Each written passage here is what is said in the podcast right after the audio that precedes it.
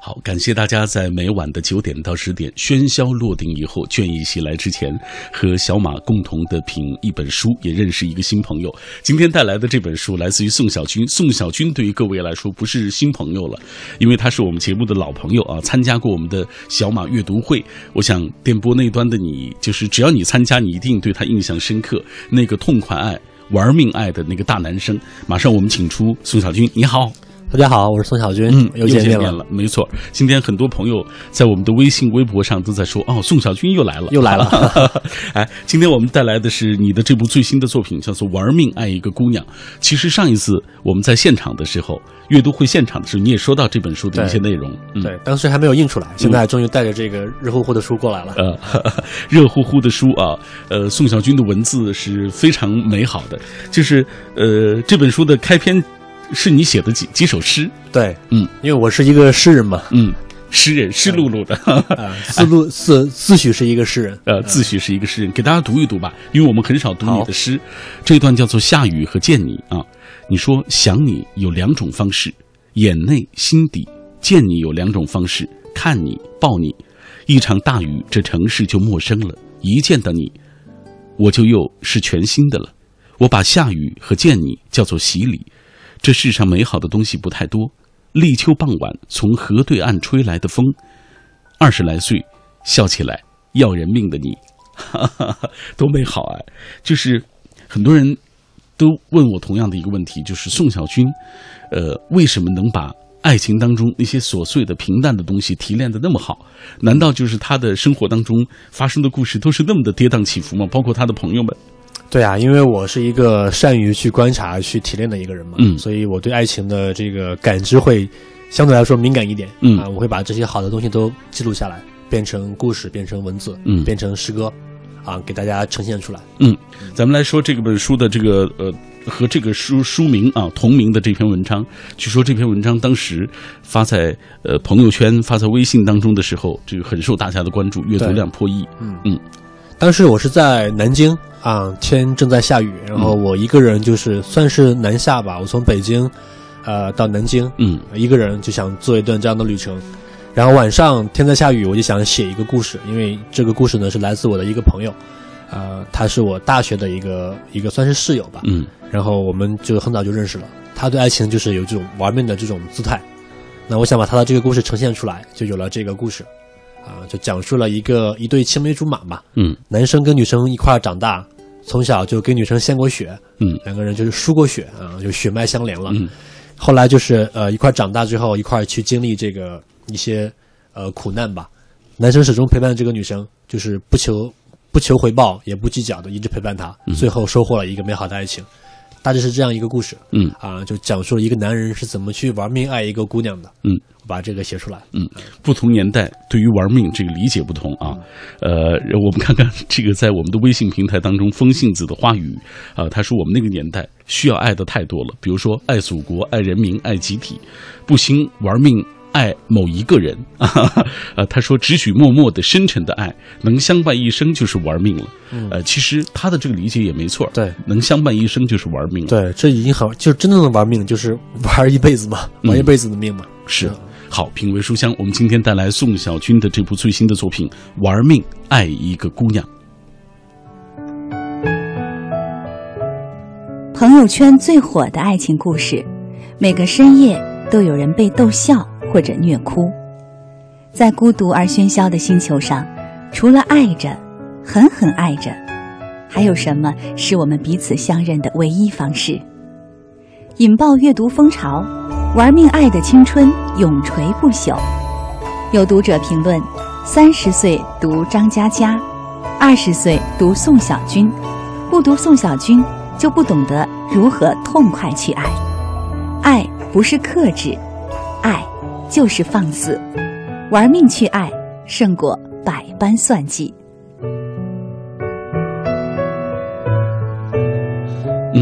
这当中有一句话叫做“玩命去爱，胜过百般算计”。但是你知道，其实现在这个年轻人之间的这种爱情，好像多多少少都有一点算计。嗯，怎么理解？我觉得应该叫计较吧，嗯倒不是说算计，嗯因为这句话其实应该是，呃，应该去爱，而不要不要去计较，嗯因为我们总是去会呃去计较付出，计较你要多少回报，要你投入跟回报有一个比例嘛。嗯，我们总是过于的去关怀、关心自己的这个想法跟所得。嗯，但我觉得爱情应该是去就去就去付出，不要求回报，嗯，就去爱就对了。好，现在有朋友在说了，他说我就是小军哥笔下的那那种。正处在为爱奋不顾身的年纪的人啊，我也读过他的这篇，呃，特别的感动。他说我今年毕业，我们两个，我们两个意思就是他和他女朋友，一个是在成都，一个是在福建，啊，他说不知道小军哥有什么样的一个就是一个建议啊，因为他说异地恋其实是很容易崩崩溃的啊，很容易就分手的。其实异地恋更考验两个人的这个爱情的浓度，嗯因为你不在一起嘛，因为你不能相濡以沫，所以只能通过一些其他的方式，通过电话呀，通过网络去呵护对方，所以这个更考验勇气。嗯，如果你勇气足够的话，你要把这个爱情坚持下去，不能被距离所打败，因为在影视剧里生死都不是问题了，更何况是 距离呢？嗯，但是那是影视剧啊，但是在生活中也是一样的呀，就是我觉得呃，也是来源于生活嘛，嗯就很多人就是他不在意这些所谓的阻力，嗯他会爱得更热烈，嗯，因为有时候比如说异地恋嘛，嗯两个人相见了，可能小别胜新婚嘛，嗯。所以我觉得是一种考验，嗯，如果通过了，你们就会很幸福，嗯，还有一个朋友说，我觉得宋小军一直都是那种，呃，爱情至上的人，所以我特想问他，难道你经历过的爱情，就是你都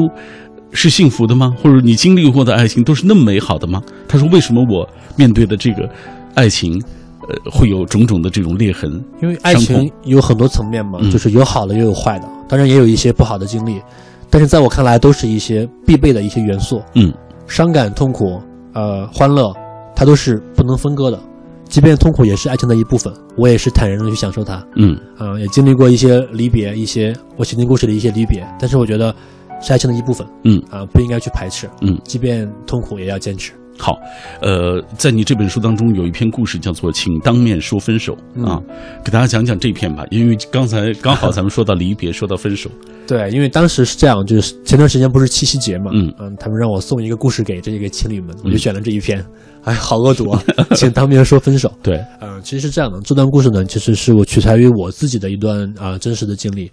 就是因为我有一个算是前女友吧，也是因为通过因为异国嘛，她去了巴黎，但是我在上海，嗯嗯，也是因为这个距离最后没有走到一起，啊、各种各样的原因，嗯啊、因为当时说分手呢，也是通过了这个、呃网络，呃，隔着这个十万八千里嘛，是隔着一个太平洋，嗯嗯，我就想这个可能对爱情不是一个好的交代，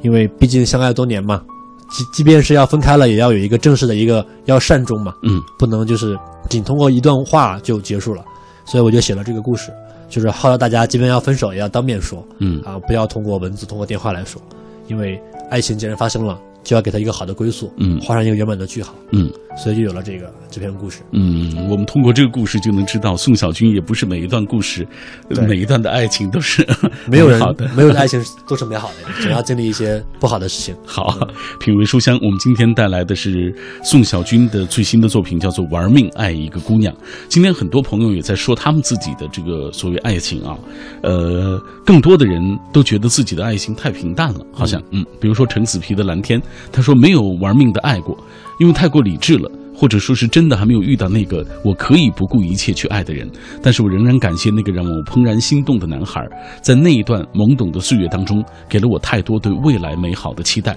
还有努力变成更好的自己的一种动力。啊，那些年有他参与的成长的过程，其实是无人可以替代的。对。你看，这就是一一种爱。嗯对啊，因为这也是一种一种平淡才是真嘛，嗯就是不一定非要惊心动魄，你在生活里的层面里也是一样可以去做到这种爱情的一种跌宕起伏的。嗯，你看他也是被这种爱情所深深的给打动了，没错。对嗯，尽管他自己说没有经历过这种啊，其实已经经历过了，是啊，只是你不自知而已。哎，内心的这种波澜壮阔，其实有已经有了。还有一个朋友说，在我父母的眼中啊，我现在的这个爱情，他觉得就有波折，呃，有痛苦，有欢笑，有眼泪，呃，在我父母的眼中是一个很幼稚的事情，他们就觉得应该平平淡淡过日子就行。呃，问宋小军，你怎么看我父母的这种观点？ 我觉得这是两代人不不一样的观点吧，嗯因为在我们看来，爱情就是最大的，他的没有小事情，嗯爱情无小事，所以即便是一个被别人看来是一可能是很幼稚，但是我们就是认为就应该去这么做，嗯就应该为了爱情去牵动心思啊，去这个呃叫什么？不能说算计吧，去、嗯就去去想去爱，就是你总需要经历这样的一些过程。嗯所以还是那句话，爱情里面没有小事情，嗯，就是不要管别人怎么看，哎这是我们自己的爱情。我们今天晚上就是来聊爱情的，这是宋小军带来的《玩命爱一个姑娘》。接下来我们继续透过一个短片来了解宋小军。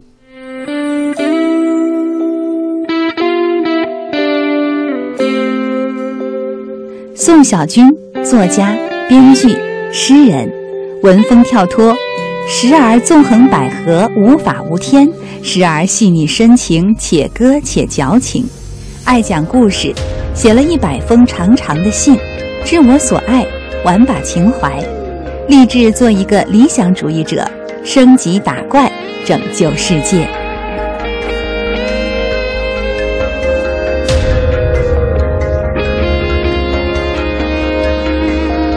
有朋友还想读一读，还想听我读一读宋小军的诗啊，这段叫做《写你》。宋小军说：“你脖子扬起来，看云，云就散了；看雨，雨就收了；看我，我就酥了。你是天地生的，美的超越人形。世间两种罪恶，你笑是一种，你不笑是另外一种。”嗯，目前大家就是谈论最多，就是你所有的作品都跟爱情有关系。对，啊，为什么你会这么关注？这是一段时间的这个写作的一个重点，还是你未来一直会坚持这样？我想我会一直从事这个这种写作吧，嗯因为现在我正年轻嘛，也正在经历爱情，也看过很多人的爱情，所以我想作为一个爱情的书写者，我应该把它写下去，嗯，呈现爱情的不同的层面，好的、坏的、悲伤的、欢乐的，嗯，我想给写给你们看，嗯，我想我会一直写下去。我特想知道，看你的书的是男读者多还是女读者 多？呃，女孩多，女孩多对，？因为女孩总是对爱情她更有感知嘛，对，更更就是更敏感，嗯也更渴望被人玩命去爱，嗯，所以我的读者大部分都是女生。难怪今天来听节目的也都是女生居多。这位她说，经过时间的考验，当初的爱不后悔啊，所以这个我今天依然觉得是很幸福，选她没错啊。我觉得这就是我们所谓用玩命的这种态度面对的爱情。就是美好的爱情，就你嗯不后悔。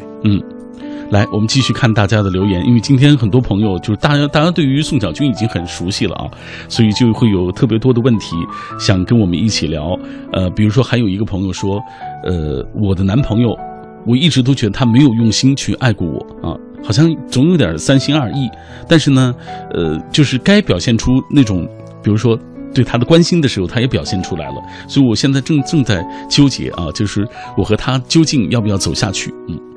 这要看你自己啊，看你够不够爱啊。你应该去调教他，嗯去训练他，嗯让他表现的是你更合你的心意，嗯而不应该选择放弃。嗯，就是呃，东西不好要修、嗯啊，不能直接扔掉。好， 这是爱情大师宋小军啊。我们今天带来的就是他的这本最新的作品《玩命爱一个姑娘》。呃，说了这么多，我们说那那么多玩命啊，你自己玩命爱过一个人吗？我一直都很玩命爱啊，嗯从我的第一段感情到现在，都是一直都是这样这样去爱的。嗯，因为我既然作为这样的书写者，一定要这个亲自去做这个事情才行，嗯不然我没有立场去告诉别人怎么玩命去爱。对我刚才我就特别想强调，就有朋友在说他，他说宋小军现在成了一个痛快爱、玩命爱的一个代言人了。就为什么你会对爱有这样的理解？呃，这可能是天生的吧，因为从根据我的经历啊，从一开始，我记得我年纪小的时候，初恋的时候就是挺奋不顾身的。我觉得这是一个人的原始本能，每个人都应该是去玩命爱的，只不过后天有一些这样的一些挫折跟压力进来，他们才会觉得爱情没有那么重要了。嗯但是实际上不是的，这是一个人类的一个原始本能，嗯就应该这样，就应该去玩命爱嗯啊，不是我怎样，而是他是天生的。而是你要通过这样的文字，其实只是唤起啊，我只是唤醒，呃而不是唤去醒对去去塑造啊，只是唤醒。嗯，好，品味书香，我们今天带来宋小军《玩命爱一个姑娘》。玩命爱一个姑娘发布在网上后，短短两三天就阅读量破亿，百度搜索量更是达千万次，引发网友和媒体的激烈讨论，刷爆朋友圈，累积至今微信过二十亿次阅读。作者继续嬉笑怒骂地从旁观者的角度，讲述身边朋友跌宕起伏又搞怪爆笑的爱情故事。这些故事成了一种缅怀，缅怀那些在记忆里永远鲜活的青春，缅怀那些一往情深、玩命去爱的少年时光，或者成为一种警醒，警醒自己别把爱情当成可有可无的爱好，爱情才是平凡生活中必不可少、不可一世的英雄梦想。感谢各位继续停留在小马的声音世界当中。每晚九点到十点，我都会带来一本书和你相会在这里，同时我们也会认识书背后这个通过文字跟我们交流的朋友。今天带来的是宋小军的《玩命爱一个姑娘》。这本书当中的同名文章《玩命爱一个姑娘》最初发布在网上的之之后，短短两三天，阅读量就已经破亿了啊！刷爆朋友圈，累积至今，据说微信的这个阅读量已经超过二十亿次，可见大家对于这本书当中故事的一些喜欢。呃，那今天为了更好的为大家介绍这本书，我也特别请到了宋小军走进我们的节目啊，跟各位一起来分享书里的这些故事。呃，今晚在我们节目进行的过程当中，也欢迎大家能够加入我们的讨论当中。嗯，有一个话题就是，有人说为爱最奋不顾身的岁月是青春里最好的时光。不知道各位对于那段时光里的爱是不是后悔啊？多年之后，你还会记起那个当年的他吗？这样，我们接下来看一看大家的留言，因为今天很多朋友都在分享属于自己的故事啊。呃，这位一米阳光他说暗恋他一个半月了，实在忍受不了所谓暗恋的这个痛苦，就告诉了他，每天都挺想念他的，制造和他的偶遇。可是，在喜欢他两个多月之后呢，我发现自己竟然对他没什么感觉了。就是我我属处于这种矛盾的状态当中，我不知道自己是怎么了啊，所以他就觉得这个人生好像是很奇妙的。对，可能跟他开了一个玩笑，或者他不了解自己的内心，嗯啊，可能嗯并不是说那么喜欢，嗯，停留在暗恋里面就可以了。是但是他得到了，反而觉得不是那么好了。嗯有一些暗恋啊，它是隐秘盛开在内心深处的，你会觉得特别的美好。呃如果说破，或者是你真正的拥有的时候，可能对未必就觉得啊，像你想象中那么美好。呃，还有朋友说到。如今我挺后悔，在我青春的时候，最奋不顾身的为那个男生付出了一切啊，呃，你怎么看这种后悔？我觉得爱情不需要后悔啊，既然你去爱了，去做了，就应该去接受这个结果，嗯后悔也没有用，所以不需要去后悔。嗯，这就是你的那个青春岁月，它就应该去被挥霍、被浪费，去去付出。嗯，起码如今你懂得什么是你爱的人，对什么是你喜欢的，什么是对你不喜欢的，它是成长的必修课吧？成长的必修课，没错。燕子她说，呃，总的来说，过去的感情平平淡淡的，到现在我们依然是朋友，偶尔还会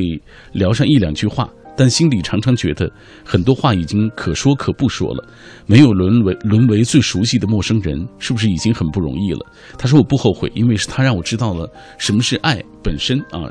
让我感受到了这种爱。对，这种感情就比较温润嘛，就没有特别激烈的一些分别，嗯互相重伤就比较温润，其实也挺好的。嗯，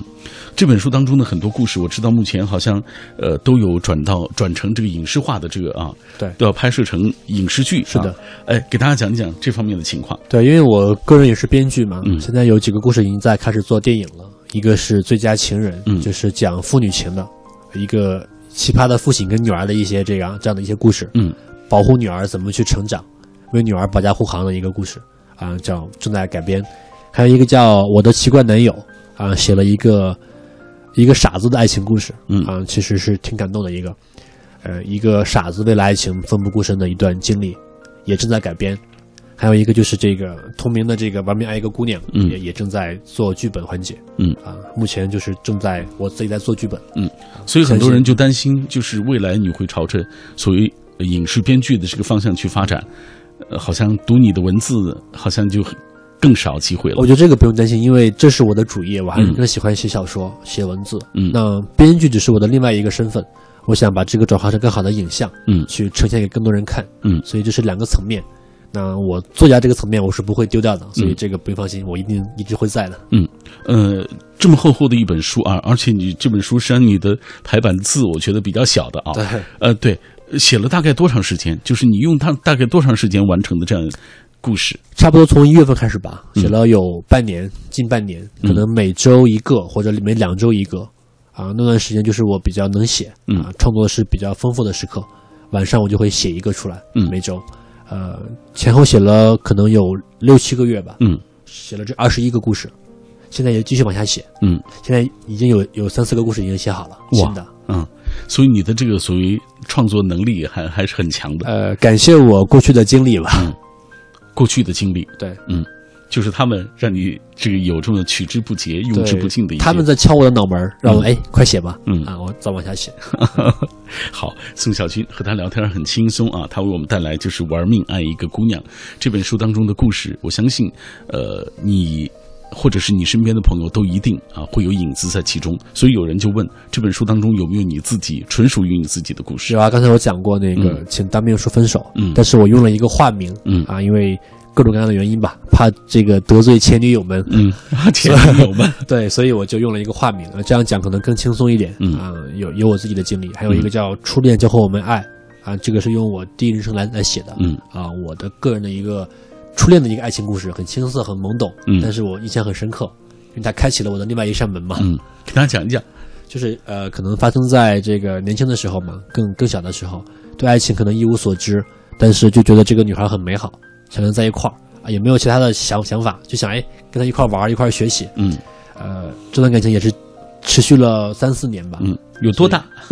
十八岁，嗯，十八岁，十八岁就刚刚刚刚情窦初开的时候，嗯遇上了这样一个女孩儿啊，就是就是让她让我知道了什么是爱情，呃，直接把我推上这个作家这条路，因为我嗯当时就是有很多很敏感的一些心态，把它写出来。嗯啊，来给大家读一段吧。呃，宋小军这样写道：“他说，青春教会我们少留遗憾，初恋教会我们怎么去爱。长大了，变老了，缅怀青春的话不敢多说，只愿我们永远像初恋一样，最掏心也最开心。”他说，十周年同学聚会，班主任谭哥逐一短信通知大家，要求谁也不许缺席。我因为堵车迟到了一个半小时，等我到的时候，大家都已经酒酣耳热了。有一个位置是空出来给我的，旁边坐着姚静，她看着我，有些醉眼迷离。我走到她旁边坐下，一瞬间有一种回到高中岁月的恍惚感。说起来，我们也有十年没有见过了。时间回到少年时代，我们正在军训，那是我第一次见到她。在此之前，从来没有见过这样好看的女孩，尤其是她的屁股，在队列里熠熠生辉，美好的令人想犯罪。我很想问问他说：“你长得这么好看，就不怕遭天谴吗？”我心领神会，坐在姚静的身边，说出我这辈子对她说的第一句话。 你看，你写的这些东西，我觉得都特别的那个，就是生活化啊。对，就其是我注意到你，其实你写的文字当中不用太多的这种所谓铺垫、所谓心理、所谓美文，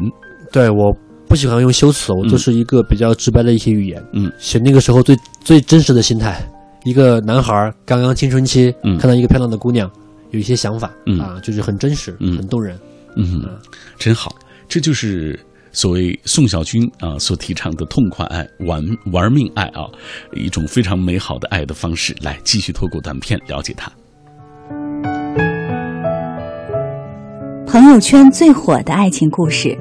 每个深夜都有人被逗笑或者虐哭。在孤独而喧嚣的星球上，除了爱着，狠狠爱着，还有什么是我们彼此相认的唯一方式？引爆阅读风潮，玩命爱的青春永垂不朽。有读者评论：三十岁读张嘉佳，二十岁读宋小军，不读宋小军，就不懂得如何痛快去爱。爱不是克制，爱就是放肆，玩命去爱，胜过百般算计。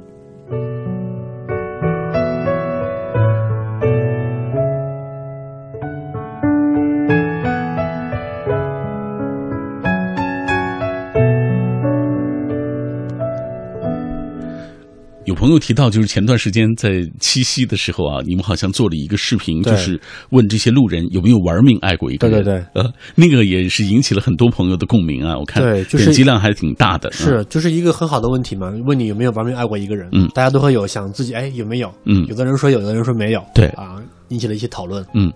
其实我觉得这样的方式就是要提醒大家，就是你怎么样去面对爱情。对，别嗯忘了爱情，别把它放在放在一个其他的层面，它是应该是最高的一个层面。嗯，所以爱情其实是我们生命当中其实挺重要的事情，挺只重要的是我们现在好像因为工作、因为生活、因为其他的利益追逐，嗯啊、欲望追逐，把它放在了其他地方。对，放不在是放在后不是放在第一位了，嗯，不像以前是爱情至上的，嗯那你怎么看这样的？就时代不同的这种发展，我觉得可以平衡吧，就是因为其他的像什么这个，呃，房子啊、工作啊、生活呀、金钱呀、都可以去去做去做到，但爱情错过了就没有了。嗯，它不是一个能被错过的东西，所以如果你人生没有爱情的话，你会很遗憾。嗯但没有钱，你可能会还照样可以过。嗯，所以我觉得爱情应该放在第一个层面。嗯嗯，爱情应该放在最高的这个层面啊。呃，有朋友还希望再再听一个你在这本书当中写到的故事，嗯呃因为这本书有很多故事嘛，就是我嗯二十一个故事、啊对二十一个故事，对取材于我的身边的朋友，然后我自己的。嗯，我特想知道你的朋友发现过吗？有发现过啊，有过来找 到我，啊、因为我几乎都会给他们先看，嗯啊，他们会先看哦写的我啊，嗯，但是我会做一些变化，嗯啊，保护他们嘛，做一些名字的变化呀，做一些这个细节的变化，但他们都会知道，嗯或或过来质问我说，哎，你把我写的怎么这么这么好玩啊，这这么丑啊，这么搞笑啊， 嗯啊，他们都很宽容，因为大家都希望爱情被记录嘛，嗯，也是一种挺好的一种纪念，刚刚你说到你就是未来就是现在正在做编剧的工作啊，对，我知道好像你们有一个组合啊，是。呃，这个组合的情况给大家也讲对，一讲因。为我们是三个老 同学做了一个工作室，叫梦生，嗯啊、然后就是一块儿来做这个小说、做剧本，啊嗯，给写网剧啊、电视剧啊、电影，嗯，然后因为是老同学嘛，就是比较默契，嗯，也很年轻，我们号称是这个。北京朝阳区青年路颜值最高的这个创 业团队，大家如果有机会的话，可以可以加入我们。好，呃，这是个梦生，呃，所以创作团队它未来的那个方向会是什么样？我们主要做这个就是版权提供吧，嗯，为影视剧啊，嗯，提供一些好的创意、好的故事，嗯，因为我们是第一线嘛，更了解我们的观众。所以我是不是可以说，就是宋小军通过写作已经走上了更宽广的道路？对，写作改变了我的人生，嗯啊，因为以前我是做做出版嘛，做编辑，然后我一直想写作，那终于通过一些作品来证明了自己可以吃这碗饭，嗯，这个感谢老天赏饭吧。 好，呃，刚刚我们说到那么多啊，说到你会这个已经有故事被影视公司买断啊，要拍摄成影视剧这种对。呃，据说有一个有一部电影会是在情人节档期要上映，对啊，可能明年情人节吧，明年情人节嗯想做出来。嗯，呃，关于他的情况，对，这也是刚才我提过嘛，是一个讲这个父女情的一个啊电影。最佳情人》对，因为最佳情人是你的老老爸，嗯因为每个女孩都是爸爸的女儿嘛，嗯就是老爸对女儿的爱是一个非常无私的一个，所以就是我们做了一个反常规的一个做法，嗯，就是一叫亲情喜剧吧，希望我们明年能上。嗯啊，现在目前的情况是什么样现？在正在做剧本，然后啊再敲定演员，嗯敲定这个整个的这个框架。嗯，呃，刚刚有朋友提到，就是听到你说了这么多，听到你说写作改变了你自己的人生啊，写作让你走上了更宽广的道路，呃，然后你未来也会一直坚持写作这条路。但是，呃，很多人都觉得这个写作其实是一个特别寂寞的事情，呃，而且实话实说啊，据我所知，其实写作的那个回报肯定不如影视剧的回报，啊。所以为什么我做了编剧？但是你能把这两样，就是大家担心还是你能把这两样平衡好吗？对，因为其实这都是一种表达嘛，无论是我写作为一个作家来写小说也好，作为一个编剧来创作也好，它都是一种我自我的一种表达。呃，它并不冲突，我觉得，嗯它并不是说这个编剧占用我更多时更多的时间，因为我这半年就在努力在写作、写小说，没有做编剧的工作，因为我也需要去充电嘛。嗯然后我写完了之后，我才会转化小说，嗯所以编剧是在我作家之后的一个身份，先写小说，再写再做剧本，嗯大致是这样一个顺序。嗯，所以不用担心我会，呃，光做编剧去了，然后不写小说了，这不 会的。来自于宋小军啊，他对于写作一往情深，呃，就是一往情深胜过百般对对对算计， 又用到那句话了。是嗯的，哎，咱们说到那那句，其实、呃，我觉得刚刚咱们其实也提到了这句啊，如今可能嗯呃年轻人当中这种爱情多少有一点这样的算计，或者你刚说计较计较啊也罢啊，呃，真的就是他现在嗯呃，就我们不希望它成为一个普遍的情况，但是好像有一点苗头是这样。是，因为可能是因为生活中你不得不去想嘛，因为人都是自私的嘛，嗯你会去想，哎，我有没有得到更多？嗯，为什么我付出更付出的更更多？比如说物质上的算计啊等等啊，物质上的呀，你的精神上的呀，你都会去想，嗯我要不要去计较？嗯要要求平等嘛。嗯但是实际上就是，呃，我们还是应该去努力去去付出吧，就嗯不要去计较太多，因为在爱情里就不是一个等价交换，嗯你无法去呃平等回报，嗯只要你自己满意了就 OK 了。我觉得、嗯就是还是那句话嘛，就是胜过百般算计，就不要去算计，不要去计较。嗯，还是那句话，玩命去爱吧。啊，对马不停蹄的去， 马不停蹄的去爱吧。是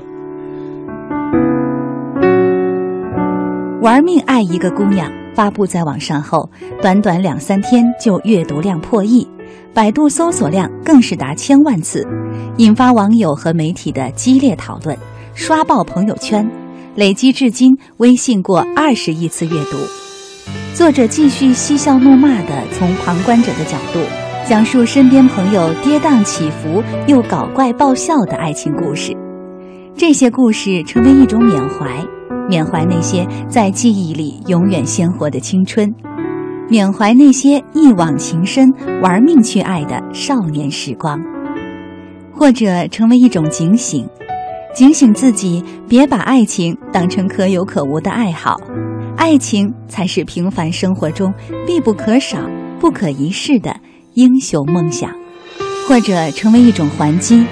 在有人怀疑爱情这东西是不是已经玩完的时候，给他当头一棒，让他好好看看那些玩命去爱的人们有多么幸福。时间不早了，别管那么多了，快马不停蹄的去爱吧。 今天我们带来的这本书来自于宋小军，《玩玩命去爱一个姑娘》啊。呃，有朋友在我们的微信平台上说，听两个老男人在这聊有关于爱情的话题啊。他说我也是男人，他说我觉得这个世界上没有比所谓爱情更考验人的勇气的了，嗯，还有更考验人的耐心啊。你你怎么看这个话？对，我觉得爱情就是勇敢者的游戏嘛，嗯就是它需要勇气跟耐心啊、需要你去付出啊、去勇敢的去面对啊、我嗯觉得、确实说的很对，但是你知道，就是说，呃，有始乱终弃的，有在这个过程当中三心二意的，嗯还有刚才有人提到的，就是这种，比如说异地恋，因为时间，因为距离啊，所以爱情其实遭遇的这个考验特别多。是爱情是一个照妖镜吧？嗯谁能留下来，谁能走得长远，看你内心够不够坚定。我觉得也允许存在呀，嗯允许这些不好的东西存在。嗯，啊爱这情也是爱情本身的一些东西。啊对，它是必不可少的一个组成部分，嗯，所以就看你自己用什么样的心态去面对看怎么去它把握，怎么去面对，嗯你怎么去经历，怎么去做决断，嗯。啊，就考验你自己的时候就到了。嗯，还有一个朋友问了一个问题，他说，呃，就是特别想知道你身边那些朋友啊，他们尽管不会去计较，但是他们故事当中的那个女主人公，就是你身边的朋友，可能你写到是男生的故事啊，他们的那个。呃生活当中的那个 那个爱生爱情故事的那另个一半女生啊，他们看到会怎么样呢？就是目前没有收到一些反对的 意见啊啊，我觉得女孩可能更渴望一段爱情被被记录，嗯变成文字，变成影像，来自于他们，可能是一种很幸运的一种事情啊。哦，所以目前没有收到一些投诉。嗯， 啊，好，还有一些朋友问了，就是如果我们有自己的爱情故事想要倾诉，通过什么样的方式？可以通过微博找找到我，给我发私信呀、嗯艾特、我啊都可以，嗯然后我会把它变化成我的故事。嗯，好，通过微博找到宋小军啊，你就可以在第一时间把你的故事说给他听，呃，这样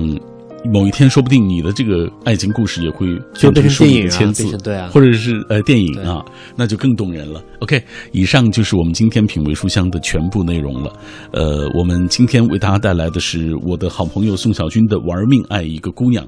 呃，希望这本书能够获得更多的朋友的这种喜爱。感谢感谢认可啊。好，谢谢大家谢谢啊宋小再军见。嗯，也感谢听众朋友收听今晚的品味书香。